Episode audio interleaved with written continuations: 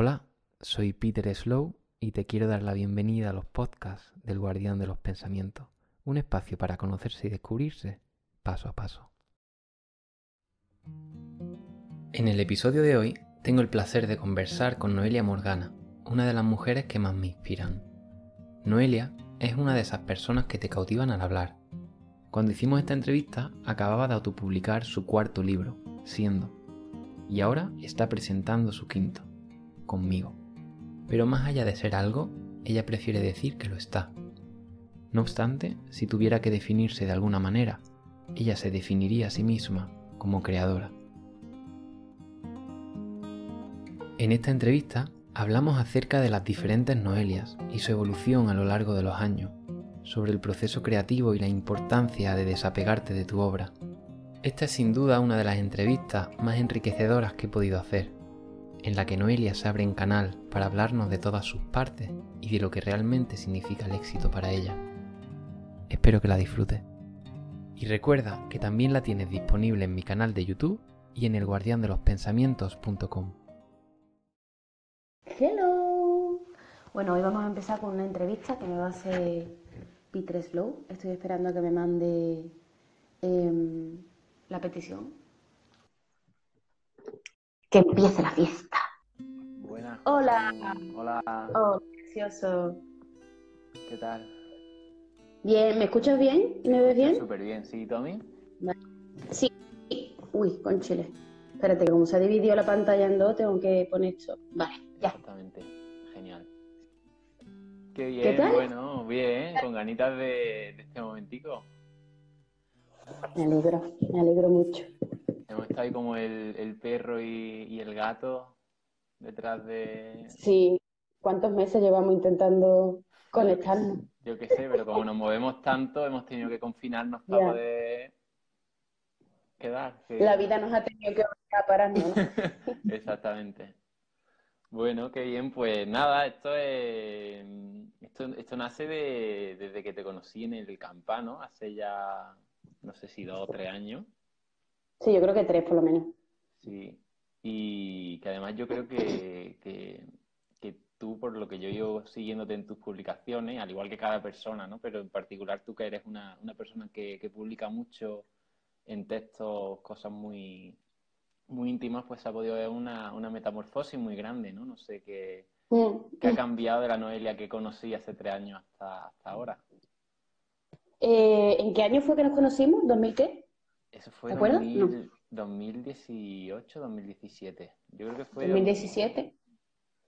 Sí, puede ser. Sí, Claro, a ver, eh, sí, puede que sea 2017. Sí, bueno, no lo sé. Eh, ¿qué ha cambiado de esa fecha aquí? Pues todo. Pero realmente no se trata ya solo a nivel de que he cambiado a través de los años, ¿no? Como le pasa a todo el mundo, evidentemente. Sino que, que también en cambio todos los días. Y esto es una realidad. Y nos pasa a todas, lo que pasa es que no queremos, no queremos, no queremos aceptarlo y no queremos verlo, pero cambiamos todos los días y es maravilloso pasar de, pues de una Noelia a otra, de una emoción a otra y de, de un estado evolutivo a otro. Normalmente hacia arriba, ¿eh? Quiero pensar. Pero algunas veces me bajo un escalón, no te voy a mentir tampoco. Bueno, vamos, bueno, vamos en En espiral. 2000 en 2017 concretamente es que fue un año súper importante porque de hecho ayer subí una historia así diciendo que si en marzo os pasa lo mismo que me pasa a mí en marzo. Y es que en marzo, como esto ya a nivel místico mío personal, como se inicia el, o sea, se acaba el nuevo año astrológico y em- se acaba el año viejo astrológico y empieza el nuevo.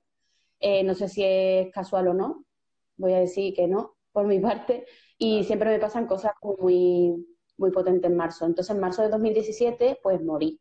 Lo digo así de esta manera porque, de hecho, en mi, en mi tercer libro, en Casi Salvaje, viene reflejada esa muerte. Eh, morí, evidentemente, simbólicamente, no físicamente, porque estoy aquí, pero bueno, que también casi muero físicamente, porque entré ahí en un bucle de trastornos bastante importante y fue precisamente por eso, porque iba, iba, hacia iba huyendo hacia adelante y no, no quería detenerme a prestarle atención a todo lo que me estaba sucediendo por dentro. Así que, que tuve que parar forzosamente porque si no, pues me iba a la mierda y, mm, y bueno, fue un antes y un después, por supuesto. De hecho, en mis libros, como bien has dicho, pues, no sé, se refleja mucho, ¿no? Eh, mis dos libros primero son muy diferentes al tercero y al cuarto, y menos mal. sí, sí, genial, qué bueno. Bueno, pues esto, ahora mismo ahí estamos aquí en Instagram. Saludo a todas las personas que, nos están acompañando. Sé que está mi hermana mm. Paloma, Atma, y luego muchísima, muchísima gente que, que, te quiere un montón.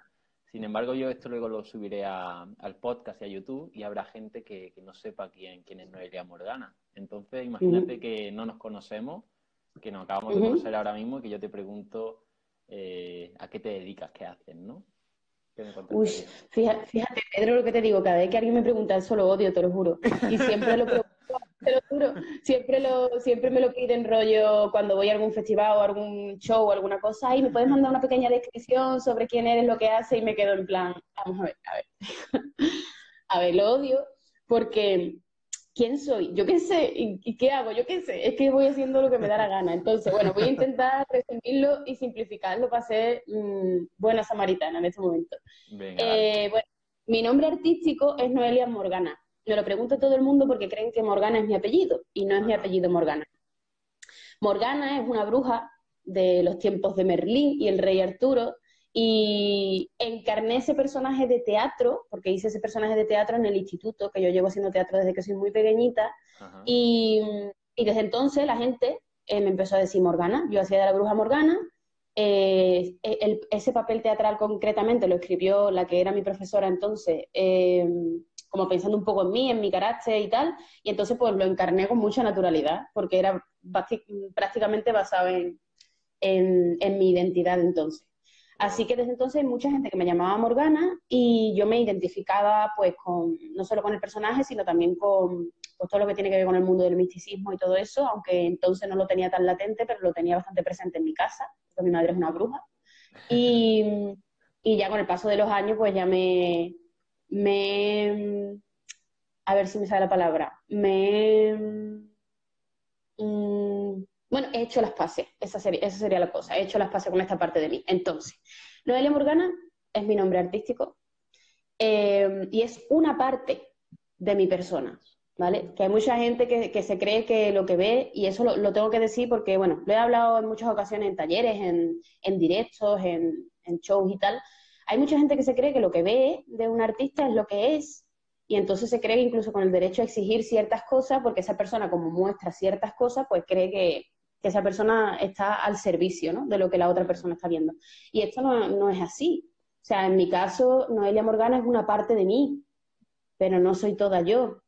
El resto no lo voy a poner encima del escenario, no me sale. El resto soy yo en mi casa, soy yo con mis amigas, soy yo diferente, ¿no? Bueno, yo soy de Sevilla, Nací en un barrio, como mucha gente sabe, periférico, en Torreblanca de los Caños, orgullosa de ser de un barrio obrero, rojo, gitano, castizo y maravilloso, olvidado por el gobierno. Así estamos allí, que, estamos siempre comiéndonos los mocos, pero bueno, como siempre digo, pues de, tierras periféricas pues también surgen personas como yo, que, que, están dispuestas un poco a poner, a poner voz a ese rincón olvidado. Y, y bueno, siempre digo de dónde vengo específicamente porque para mí es súper importante la raíz, em, no solamente a nivel personal, evidentemente, sino que a nivel profesional es muy importante em, visibilizar de dónde vengo porque mi, mi carácter, así como seguro, valiente, imponente, eh, pues esa especie de, esa figura, ¿no? Que, o esa, esa energía que yo muestro encima del escenario, pues tiene muchísimo que ver con haberme criado en un barrio de estas características, en un colegio público bastante chungo, al que le debo también haber sido la niña que he sido. Y, bueno, no sé, siempre lo dejo claro porque tiene mucha importancia para mí eh, haber nacido en, en mi barrio, la verdad. También el imaginario ¿no? que tengo. Sea, yo escribo mucho desde una raíz andaluza muy potente, pero no una raíz andaluza de, pues del, centro, ¿no? De estar en el centro, sino precisamente de una raíz andaluza de, barrio, de las abuelas, de los pucheros y de, esa pasión desbocada y latente que se tiene en el sur. Así que bueno, Eh, y ya está. Y luego, ¿sabes qué pasa? Cuando me preguntan qué a qué me dedico, pues siempre tengo que decir, soy actriz y escritora, así, ¿no? Y es como, pues mira, yo soy creadora, no soy otra cosa, porque lo de soy me cuesta. Más bien estoy de una manera o estoy de otra. Pero soy, pues, si me tengo que definir mm, como una persona que es algo muy concreto, sería creadora. Creo escritos, creo poesía, creo narrativa, creo teatro, creo música, creo baile, creo. O sea, digamos que el mundo de la creatividad, pues es, mi mundo. Em, como que materializo de alguna forma, pues las ideas y las emociones. Me, sí, soy como bastante canal a la hora de materializar las cosas no físicas. Y y no sé qué más decirte, en verdad ya está. Me gusta mucho hacer de comer. y me gusta.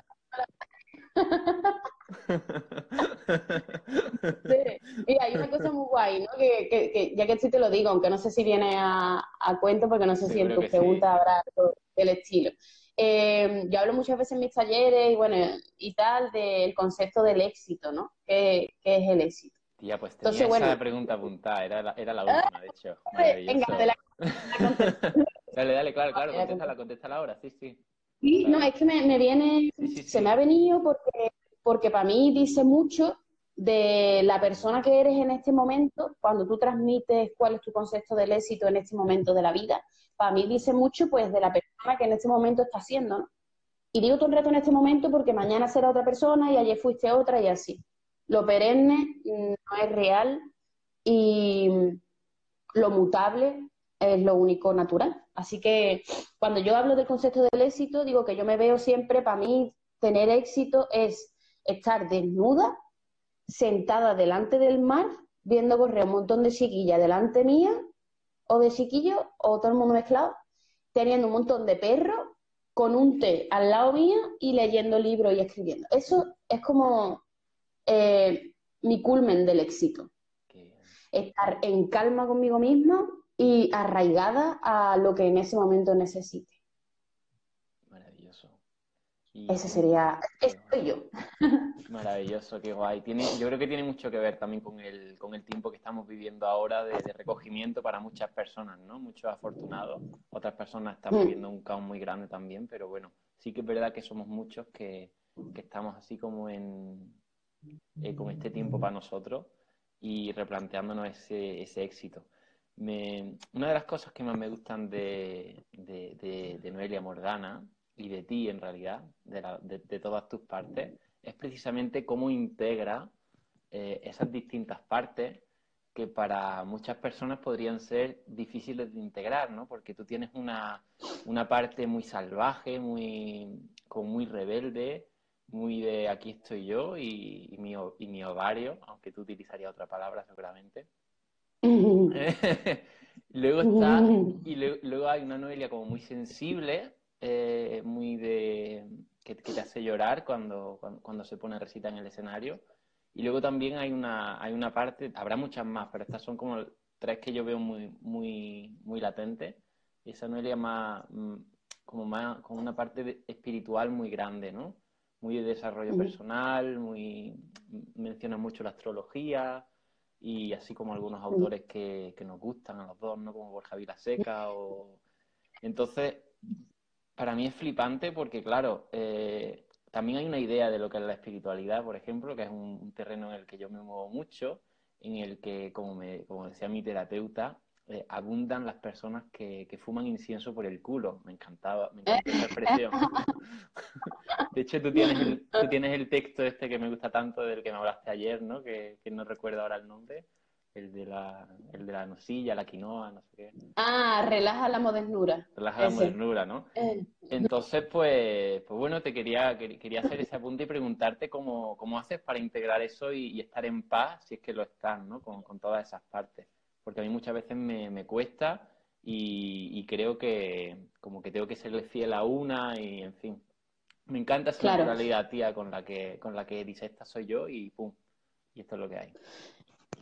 Qué bueno, qué bien que me hayas descrito de esas tres maneras, ¿no? Qué bonito que te vean de esa manera. eh, me pregunto yo, ¿quién no tiene múltiples voces? ¿Quién no tiene múltiples caras? ¿Quién no es muchísimas personas a la vez, no?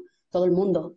Somos muchas, muchas personas, muchas identidades y muchas, muchas emociones y muchas formas de transmitirlas. Somos todo el rato muchas cosas juntas. Entonces, evidentemente esto es un proceso. Esto no se trata de que de repente mi madre me echó por el coño y nació una niña empoderada, eh, que era capaz de, integrar todas sus partes, ni siquiera esto me ocurre ahora siempre, ¿no? Eh, hay un proceso grande en el que decido conocerme, decido profundizar en mí, empiezo ya terapia. Eh, evidentemente, antes de como de embarcarme en ese proceso, también, también tenía como, se, se, veía rápidamente que tenía diferentes rasgos así, que no me daba miedo de mostrarlo, pero también es una cuestión de Mm, estar conectada con la vida, claro, y no inventarme lo que es la vida. ¿Entiendes? O sea, decir, la vida no deja de ser una oportunidad, es que es así, no quiero que suene místico, pero es que al menos es así de místico. La vida es una oportunidad para experimentar. Entonces, eh, lo único que yo rechazo de, de las relaciones interpersonales es la mentira. Es lo único que yo rechazo. Entonces, la primera mentira tiene que ver conmigo. Si yo me miento a mí misma, ¿qué voy a poder yo creer del resto, no? Entonces, digamos que de alguna manera me, me, pues me hice las paces también conmigo misma, me hermané conmigo misma y, me, dije de alguna manera, es que quería decir como me prometí, me juré, pero no es verdad, ni, me prometí, ni me juré, ni lo haré en la vida, pero me, me dije a mí misma, pues no mentirme, no mentirme. Esta soy, y quien esté a mi alrededor em, estará viendo realmente la persona que soy. Entonces, eh, ¿cómo lo integro? Pues aceptando, aceptando que soy todo eso, aceptando que soy todo eso y visibilizando que soy todo eso.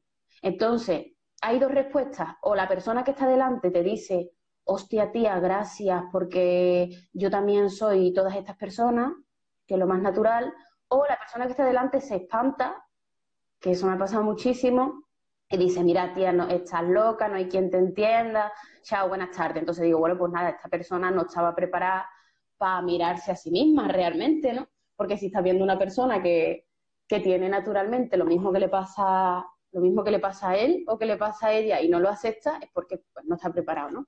Entonces, pues, no sé, supongo que convivo conmigo misma desde la honestidad, eh, después de un proceso grande, porque yo también me he mentido mucho a mí misma, y integrando todas mis partes y aceptándolas. Es que yo qué sé, yo quiero que quien sea mi amiga, quien sea mi pareja, quien sea mi familia, quien esté a mi alrededor, eh, tenga, tenga la seguridad de que al lado suyo hay una persona real. No hay una invención, no hay un espejismo, sino que hay una persona real y una persona real llora y al rato ríe y luego de repente le entra ansiedad y luego dentro de un rato, pues yo qué sé, ¿no? Entonces, eh, claro, pues está la salvaje, está la vulnerable y está la espiritual y está la flamenca y está tantas otras. Mm. Y todas conviven en y todas conviven en todos nosotros. y, y no sé, no me da miedo Mm, Pedro, no me da miedo mm, mostrarme como soy porque a mí no me da miedo la vida.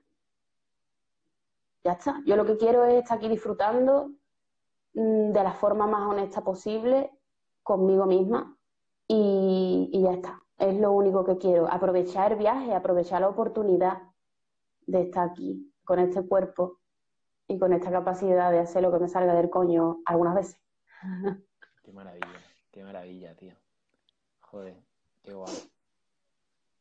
Y sí, bueno, eh, has, mencionado hace un rato eh, la palabra ansiedad y sé que, ha sido una que ha sido algo muy como que ha tenido bastante protagonismo en, tu vida. Lo has mencionado varias veces, tienes un texto muy y yo tenía ganas de, que hablaras un poquitín si, si te apetece, porque habrá gente que puede que tenga ansiedad y no lo sepa. Ni siquiera a mí me termina de quedar claro qué es la, qué es la ansiedad. Entonces, como quería preguntarte, en primer lugar, como qué, es para ti la ansiedad, cómo la has vivido tú, y en segundo lugar, como que cómo ha cambiado en tu vida el, conocerte a través de esa ansiedad y, y esa transformación, ¿no? Bueno, la ansiedad es un trastorno y la palabra trastorno significa ir en contra, ir en sentido contrario.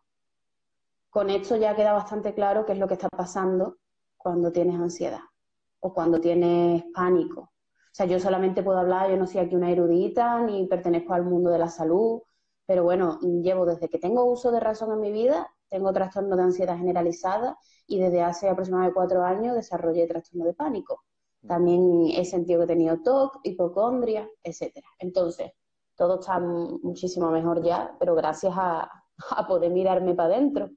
Em, como digo, la palabra trastorno significa ir en sentido contrario y la ansiedad, bajo mi experiencia personal, no puedo generalizar porque cada persona tiene su experiencia personal con, los trastornos, pero bajo mi experiencia personal, la ansiedad es una, es una aliada.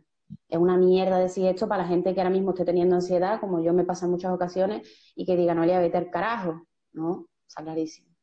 Em, pero para mí es una, es una aliada. Lo que pasa es que tienes, que tienes que llegar a ese punto en el que te des cuenta de por qué digo que es una aliada. Es una aliada porque cuando tienes ansiedad hay algo en ti que no está yendo en sentido hacia ti. O sea, hay algo en ti que no está yendo hacia ti, que mm. no está en su dirección correcta.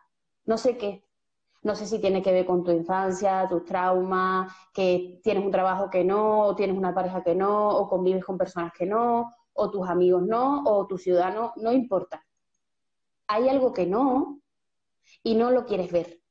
Como no lo quieres ver, tenemos mecanismos que parten de incluso del inconsciente y, se hacen, se manifiestan de forma física, de forma mental, y te dicen, hey, para, ¿no? La ansiedad, si hablamos en términos así súper simbólicos, que no es nada simbólico, pero bueno, la ansiedad es un ahogo, es una especie de ahogo, es una especie de desbordamiento, ¿no? Una especie de, hay algo que llega a un tope y entonces no puedes. Claro, ¿qué es lo que está llegando al tope?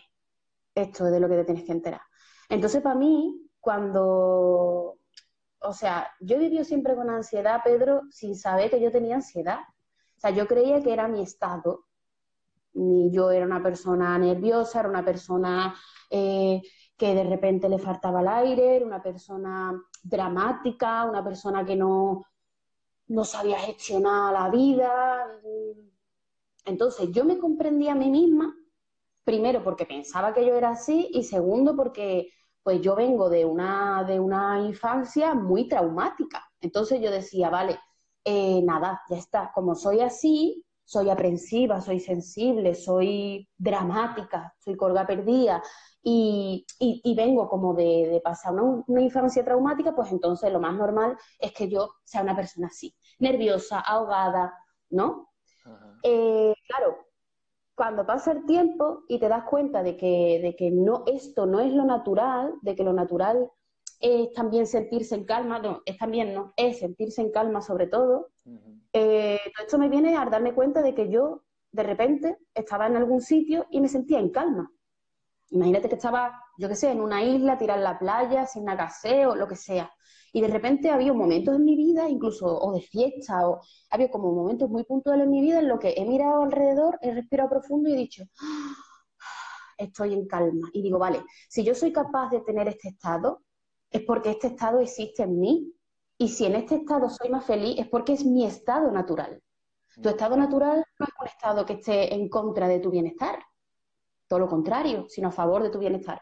Entonces, pues fui indagando y vuelvo otra vez a lo mismo, es que en mi caso, pues, empecé a ir a terapia, empecé a leer un montón de libros, a ver un montón de conferencias y no me quiero poner otra vez así mística, ni mucho menos. Lo que quiero decir con esto es que empecé a conocerme a mí misma, pero de veras, no de, bueno, yo sé que soy sensible o yo sé que soy miedosa. No, no, no, no.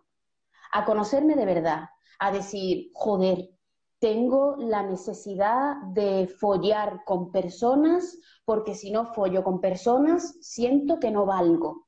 Un ejemplo de trauma, ¿no? Que fui trabajando. Eh, mm, siento que tengo que poner límites porque cuando dejo de poner límites, lo que de alguna manera quiero recibir ese aguante que veo reflejado en mi madre, por ejemplo.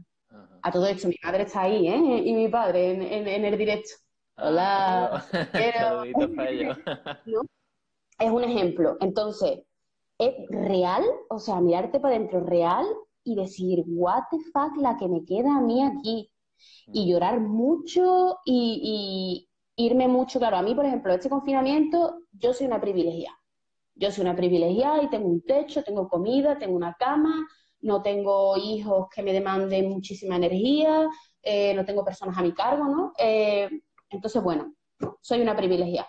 Pero lo cierto es que estar conmigo misma a mí no me cuesta trabajo porque es que en, anteriores ocasiones lo he hecho precisamente para poder encontrarme en esta situación y llegar a un tope y comprender qué es lo que yo quiero valorar, ¿no? De fuera. Entonces yo me fui, que lo pone en mi último libro, ¿no? Yo me fui cinco semanas a Lanzarote, sin libros, sin móvil, sin nada, sin ordenador y sin nada, eh, pues a encontrarme conmigo misma. Yo allí no conocía a nadie y allí estuve. Allí estuve llorando mucho, entendiendo mucho, escribiendo mucho, durmiendo mucho. O sea, como intentando conectarme, reconectarme. Entonces, pues también lo he hecho en plan fines de semana o cuatro o cinco días, irme sola por ahí, hacer todo este tipo de cosas. Entonces, al final no deja de ser el echarle ganas a prestarte un poco de atención. Siempre que tu contexto te lo permita, permitirte un pequeño, una pequeña parcela en la que miras hacia adentro y dices, ¿qué está pasando? Porque esto no es, ay, es que tengo estrés.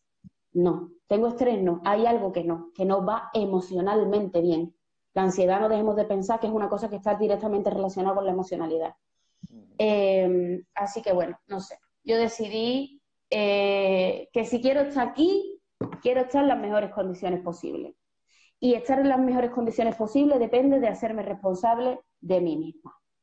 Y si para eso tengo que enfrentarme a muchos monstruos y a mucha oscuridad y a muchas cosas que me asustan, pues voy para adelante con todo. Lo que no voy a hacer es quedarme en el sofá ni llorando, ni mirando la tele, ni metiéndome cuatro rayas para olvidarme de todo lo que ocurra a mi alrededor. No es mi técnica. Cada uno con la suya. Qué bueno. No sé.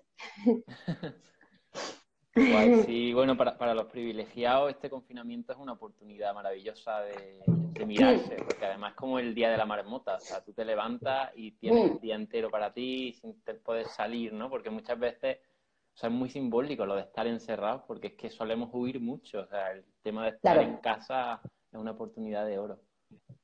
Claro, es una, para la gente privilegiada, volvemos a repetir lo mismo, Sí, sí, sí, es una, es una obligación a, quedarse a quedarte en casa como con doble simbolismo, ¿no? con doble metáfora. Quedarte en casa como, estructura de cemento y quedarte en casa contigo. O sea, como regresar a ti. Exactamente. Sí, y nunca se nos había dado esta oportunidad, ¿no? Con todos los medios, con todas las conexiones también, ¿no? Para no, para no sentirnos tan aislados tampoco. Sí, en fin. Bueno, ya vamos a ir terminando porque, bueno, sí, llevamos media horita y, no quiero hacerla tampoco muy larga. Entonces, eh, una de las cosas que, a mí como, como artista que eres más, más admiro de ti y que, quizás puedas dar así alguna pincelada de, algo que te, que te sirviera, es como eh, yo siento que amas tus creaciones, que las amas mucho. O sea, no sé si siempre ha sido así, pero cuando, cuando yo te he visto en el escenario, pues he visto a una mujer empoderada y que transmite, transmite eso porque cree en ella. Eh, bueno, yo, yo como, como creador ¿no? y, y artista, pues sí que entro muchas veces en ese conflicto de lo que yo estoy creando. De hecho, yo ya de pequeñito, de joven, escribía letras de rap y no se las enseñaba a nadie, ¿no? Pues por, por ese miedo a... Entonces yo quería saber cómo fue ese camino de, la Noelia creadora, desde sus primeros poemas y, textos a, lo que es ahora, ¿no? Que, es como, esto soy yo, esta y, como un, poder que, se transmite, ¿no? Yo creo que es una de las cosas que, más, que más admiro de ti. Entonces quería preguntarte cómo fue esa, eso, eso para ti y cómo es ahora. Pues yo escribo, que lo, tengo en algún sitio escrito, no sé, yo escribo desde, desde que aprendí a escribir. O sea, yo no me recuerdo sin un lápiz, un boli en la mano escribiendo. De hecho, mi, madre que está por ahí en el directo puede dar fe de ello. O sea, yo escribo desde que tengo de razón.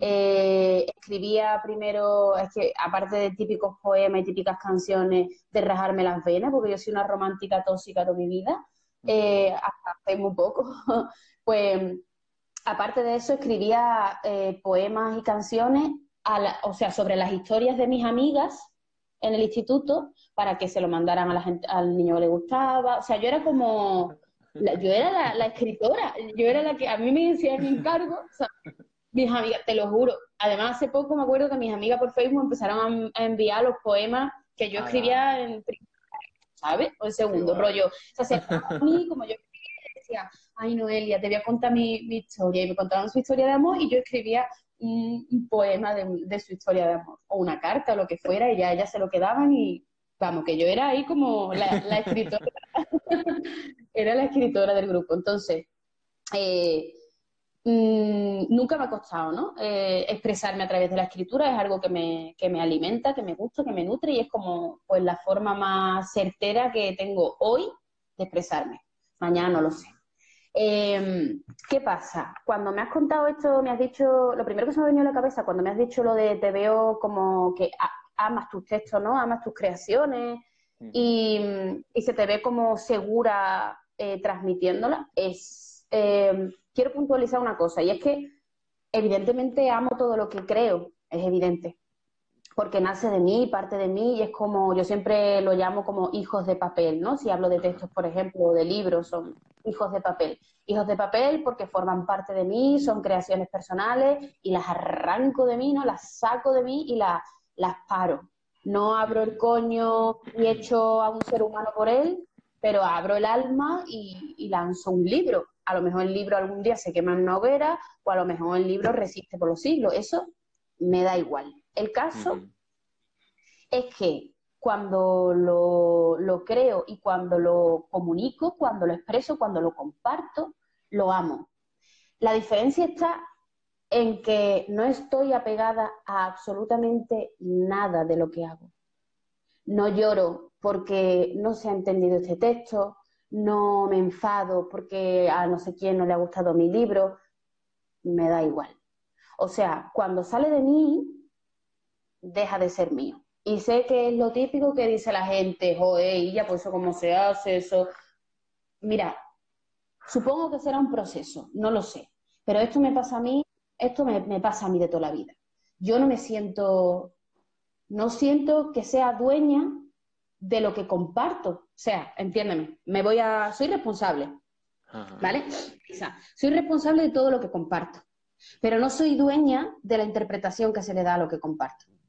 Como no soy dueña, porque el dueño y la dueña es la persona que, ha recibido ese mensaje, em, no me puedo hacer responsable de tu interpretación.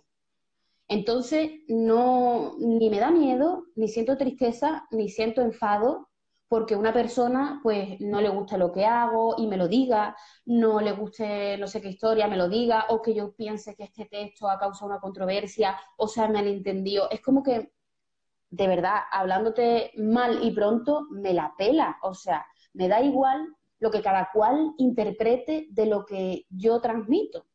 Entonces, esta, esta sensación de desapego, bajo mi punto de vista, es extremadamente importante para ser una persona creadora. Porque si tú te aferras a cada cosa que hagas y a cada cosa que haces, punto número uno, lo más probable es que no lo enseñes, lo más probable es que no quieras compartir, porque está profundamente apegada a esa creación y qué van a decir de mí, qué van a pensar, el que dirán, los prejuicios. Y es como, o sea, tú no tienes el control de lo que va a pasar cuando eso salga. Sin embargo, lo único que tienes para comunicar en este momento es eso. Entonces, ¿qué? No para estar guardado en un cajón. Uy, me he quedado pillado, no sé si. ¿Ya? Sí. Que el talento está para... Pero está bien, ¿no? Vale, ahora sí. Sí, sí. Eso, que bajo mi punto de vista, el talento está para ser compartido, no para estar guardado en un cajón. Entonces, eh, ante la premisa de compártelo o no lo comparta, yo siempre digo, compártelo. Ya, pero es que no está lo suficientemente trabajado. ¿Qué es no estar lo suficientemente trabajado? ¿Quién ha dictado las leyes de qué texto es brillante y qué texto es una mierda? Eh, ¿Cómo me vas a negar tú a mí que hay cosas que a ti te conmueven, que a mí no me conmueven, y cosas que a mí me conmueven, que a ti te conmueven? Entonces, ¿cómo hacemos esto? No sé. Yo creo que, que lo que puede definir, de verdad, ¿eh? creo que lo que puede definir o caracterizar o, o afianzar esa pasión que pongo en lo que en lo que transmito, aparte de que soy una persona apasionada y soy una persona intensa, y eso es una cosa como de sangre. Aparte de eso, es que mm, dejo que la otra persona se haga responsable de lo que tiene entre sus manos o de lo que tiene en su pantalla. No me hago responsable yo. Yo me siento ya suficientemente eh, dueña de lo que hago cuando lo comparto. Cuando decido compartirlo, después de ahí, como cuando traspasa la barrera de ser compartido, no, no tengo yo nada que ver. Entonces, esto creo, Pedro, que es de las cosas que más pueden definir al hecho de que una persona no tenga miedo cuando dice lo que dice. Wow, qué maravilla. Súper potente, tía. tu carita. sí, sí, wow. Sí, sí, sí, es que me ha llegado, me ha atravesado, qué bueno. Bueno, para las personas que, no lo sepan y que estén conociendo ahora a Noelia, eh, ella, aparte, e, ella está haciendo, aprovechando el confinamiento, unos, unos talleres de, escritura de envocar, creo que los llamas así, ¿no? Sí, ahora se llama escritura encerrada. Escritura encerrada, que no sé si quieres decir cuándo, cuándo son o, o dónde pueden Sí, bueno, he dado, he dado dos, he dado dos talleres de escritura encerrada, bueno, se llama escritura desbocada, ¿no? Escritura encerrada. Y, hostia, estoy contenta porque han habido como pues, casi 40 personas en cada uno de los talleres. Ha sido bastante, bastante enriquecedor, nutritivo. Se han quedado dos grupos de WhatsApp de gente que se está compartiendo la vida entera y me parece una cosa maravillosa. Mm, fue voluntario, fue a la voluntad, quiero decir que no fue, que fue gratuito y ya quien quisiera podía aportar y también agradezco enormemente las aportaciones económicas conscientes que estaba habiendo por parte de algunas de las personas que pueden en este momento hacerlo. Y esto ya no lo voy a volver a hacer, lo que voy a hacer ahora, que lo haré la semana que viene, pero ya estoy cerrando los grupos, así que queda muy poco para que se termine de apuntar la gente. Es em, un taller breve, muy sencillo, muy claro, muy a cada ritmo de cada una de cada persona que trata sobre los arquetipos de las diosas griegas de un libro que ¿dónde está? Bueno, no sé dónde está el libro. Ah, espérate. Aquí está. Este libro que yo trabajé en terapia hace mucho tiempo, Las diosas de cada mujer, también está Las diosas de cada mujer madura y, y los dioses de cada hombre. Y es un libro que a través de la psicología humana pues trata de explicar las múltiples voces que tenemos y de integrarlas, aceptarlas y manifestarlas en el caso de que no las tengan manifestadas. Entonces, es una herramienta, me he dado cuenta de que, de que la creatividad en, esto, en, esta época que nos está tocando vivir no solamente surge de, de, tener una idea dentro de lo que tú ya haces, pues como hacer un directo y recitar, sino que además creo que tenemos un montón de conocimientos diversos que podemos utilizar en nuestro, a nuestro favor este, por ejemplo, en este sentido, ¿no? Pues si yo este libro lo tengo súper machacado, me lo sé perfectamente y estoy mm, totalmente segura de que es un arma muy potente de creatividad porque a mí me hizo poder escribir mi tercer y mi cuarto libro, ¿no? A través de, este, la inspiración de este libro y de este libro, Mujeres que, corren, mujeres que corren con lobos.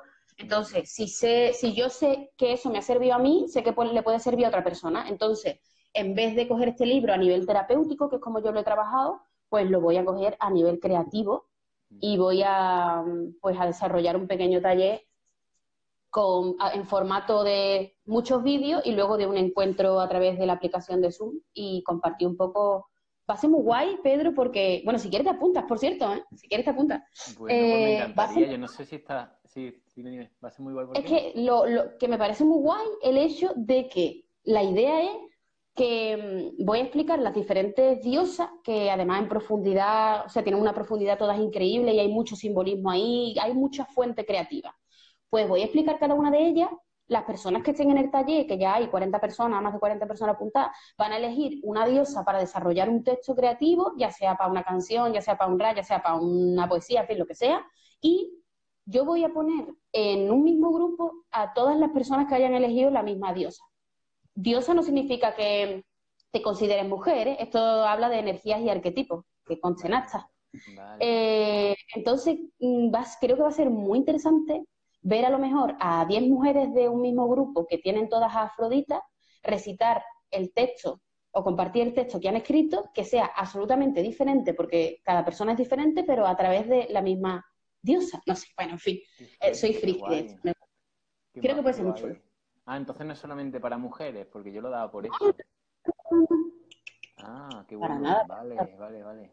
Qué bien. Genial. Claro, pues, claro. Vale, pues mola, le, echaré, qué guay, pues sí, lo he pensado, de hecho tenía ganas de, tenía ganas de, hacer un taller contigo. Y bueno, Noelia tiene cuatro libros autopublicados, así que ella es muy, digamos que es casi una experta en, todo el proceso, o más que una experta, ha vivido en sus propias carnes el proceso de autopublicar un libro. Soy una guerrillera.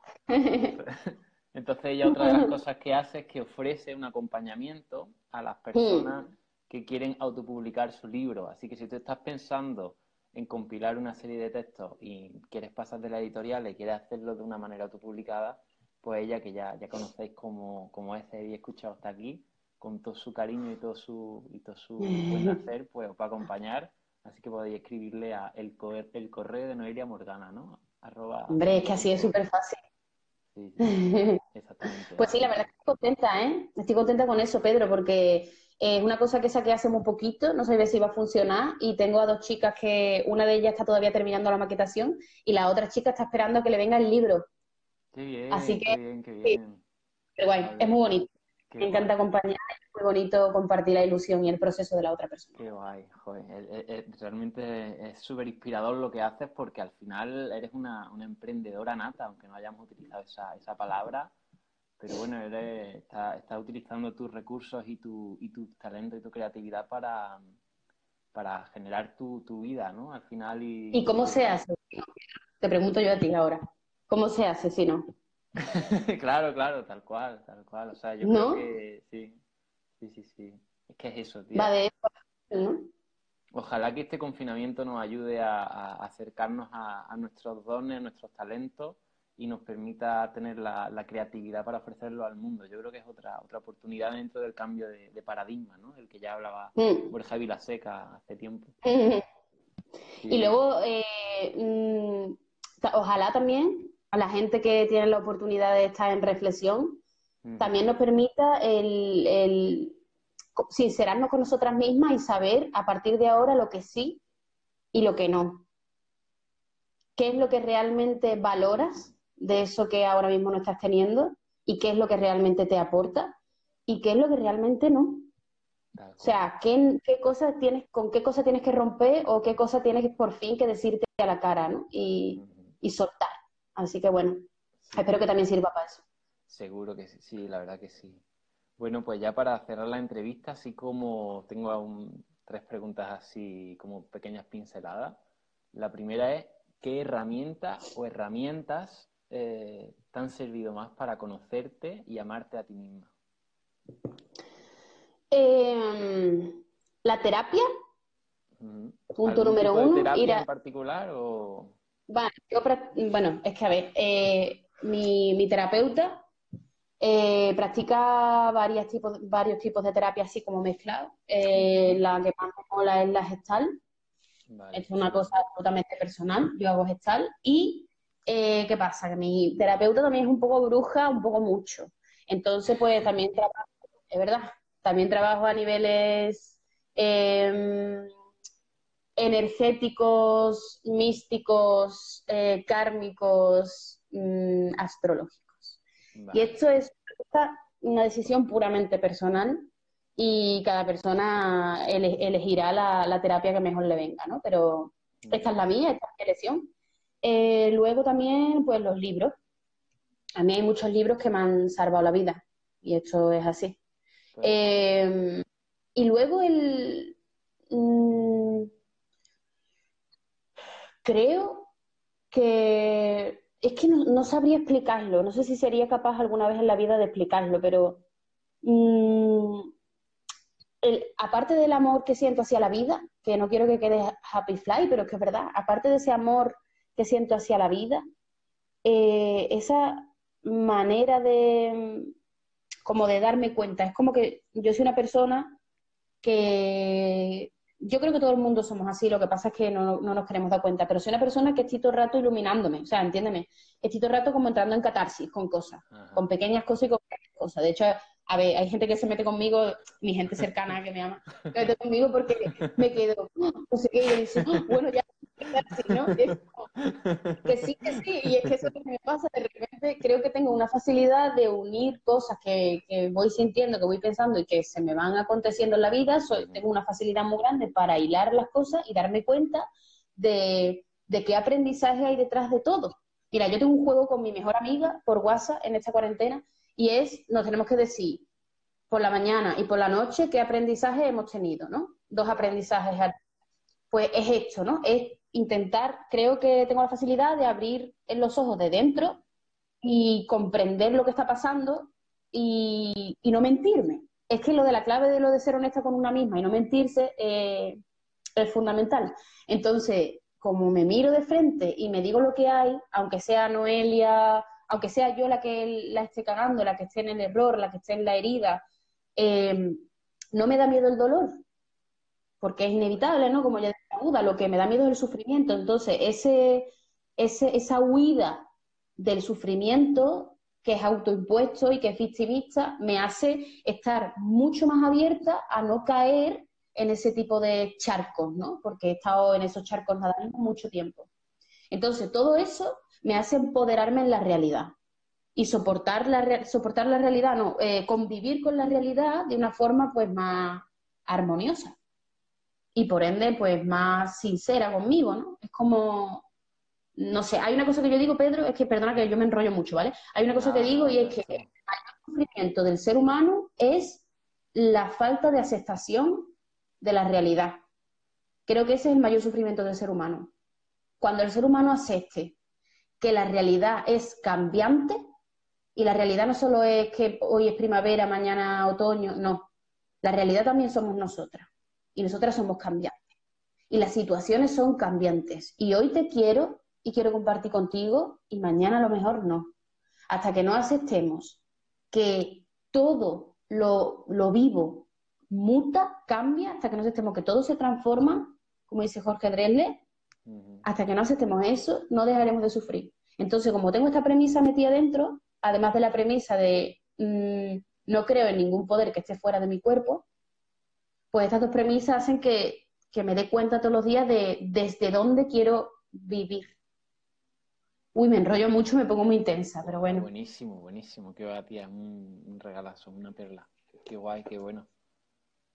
Entonces, vale, qué bien. Pues la Gestalt, yo, yo también estuve haciendo Gestalt y ahora estoy haciendo la, formación de hecho. Así que. ¡Ole! sí, aquí está ahí una compañera. Bueno, yo, nosotros, yo decidí tomarme la, tomarme la light porque, porque ya, como ya viví esa intensidad también de, la terapia y, decidí como hacer el, del camino de, esto como algo más, más ligero. Pero bueno, ya, ya mm. hablaremos de eso, sí. Pero muy guay, la gesta, la gesta es muy chula, sí. Bueno, ahora justamente hablaste, cuando te pregunté antes de la herramienta, dijiste los libros y esa era mi segunda pregunta qué libro, qué libros, dos, tres, cuatro, cinco, los que tú quieras, eh, realmente marcaron un antes y un después o quieras compartir? Mm. Sí, pues lo tengo claro. O sea, a ver, todos los libros me han aportado 300.000 cosas en la vida, pero hay libros que me han marcado un antes y un después y los tengo a mano, flipas. Anda. Eh, te lo juro, que yo ahora mismo estoy en una mesa rodeada de libros. Mira, este libro que se llama La Maestría del Amor, de Miguel Ruiz. Ah, me encanta. Cuando leí, de repente el mundo era otro. Fue muy guay. Me fui un fin de semana de camping, apagué el móvil, me leí el libro y la vida cambió. Ese libro me cambió la vida. Luego, Miguel Ruiz tiene muchísimos libros que me han cambiado la vida, pero este concretamente es como, para mí fue increíble. Luego, los dos libros que he dicho antes.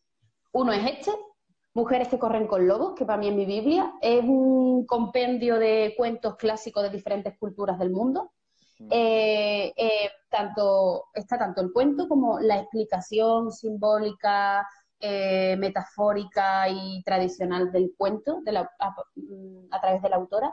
Y es, pero en serio, esto es una delicia, una delicia absoluta, ¿vale? Es de Clarisa Pincola, Mujeres que corren con lobos. Y luego, ya lo dije antes, que este libro, pues, me cambió también la vida. Las diosas de cada mujer, de Jean, no sé si se dice Jean, Jin, Shinoda, Bolem. Si no, lo busca porque está también Las diosas de cada mujer madura y Los dioses de cada hombre. Este libro me cambió la vida porque trabajé con él también en terapia, igual que Mujeres que corren con lobos.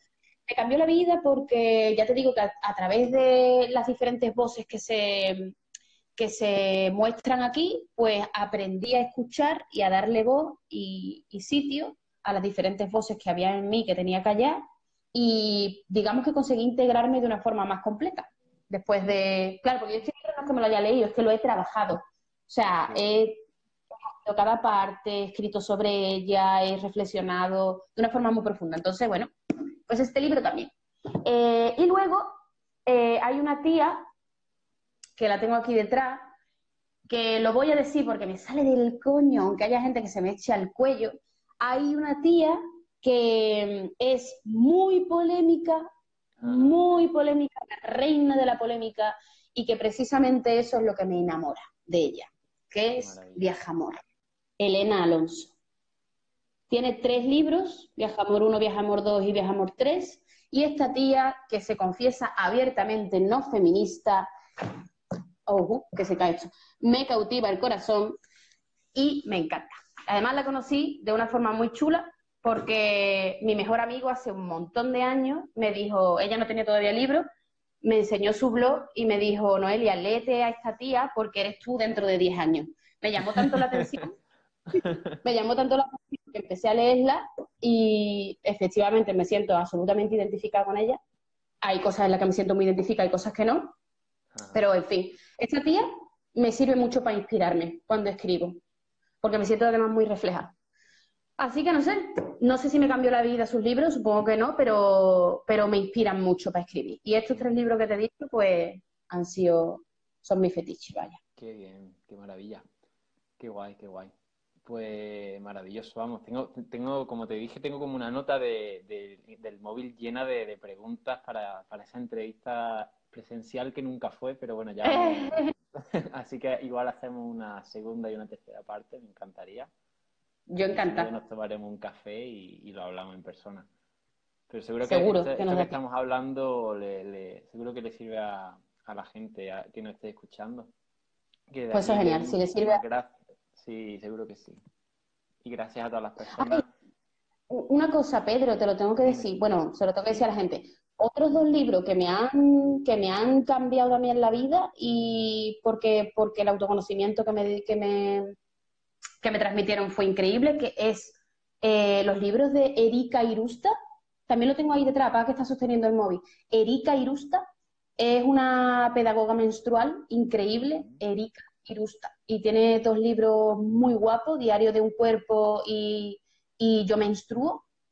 Eh, y luego no me acuerdo, Miranda Gray, que escribió Luna Roja. Entonces, estos dos libros hablan de, pues, de la menstruación, de los ciclos menstruales y de los arquetipos a través de los ciclos. Así que también me ayudó mucho a, respetarme, a respetarme, a comprenderme y a respetar mi propio ritmo de vida. Así que bueno, ahí lo dejo. Ya, por haberme cortado. Nada, nada, nada. Ya ves que yo a la gente que, que se ama a sí misma y que, y que se muestra en ese camino.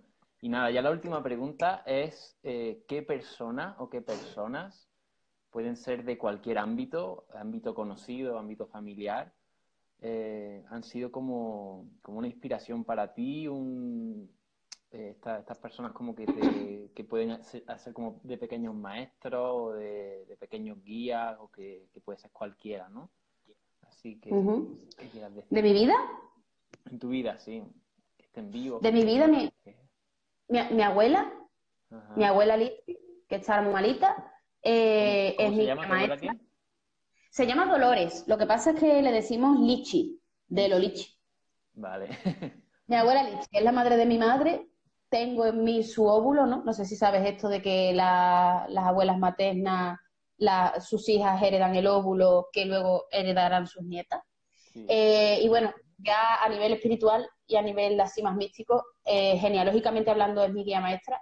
Y, y bueno, mi abuela para mí es un referente. Es una persona que siempre ha tenido dolores físicos desde que tiene uso de razón porque tiene una enfermedad rara y tiene pues muchas operaciones encima y muchísimas enfermedades aparte, ahora tiene Alzheimer también y demás.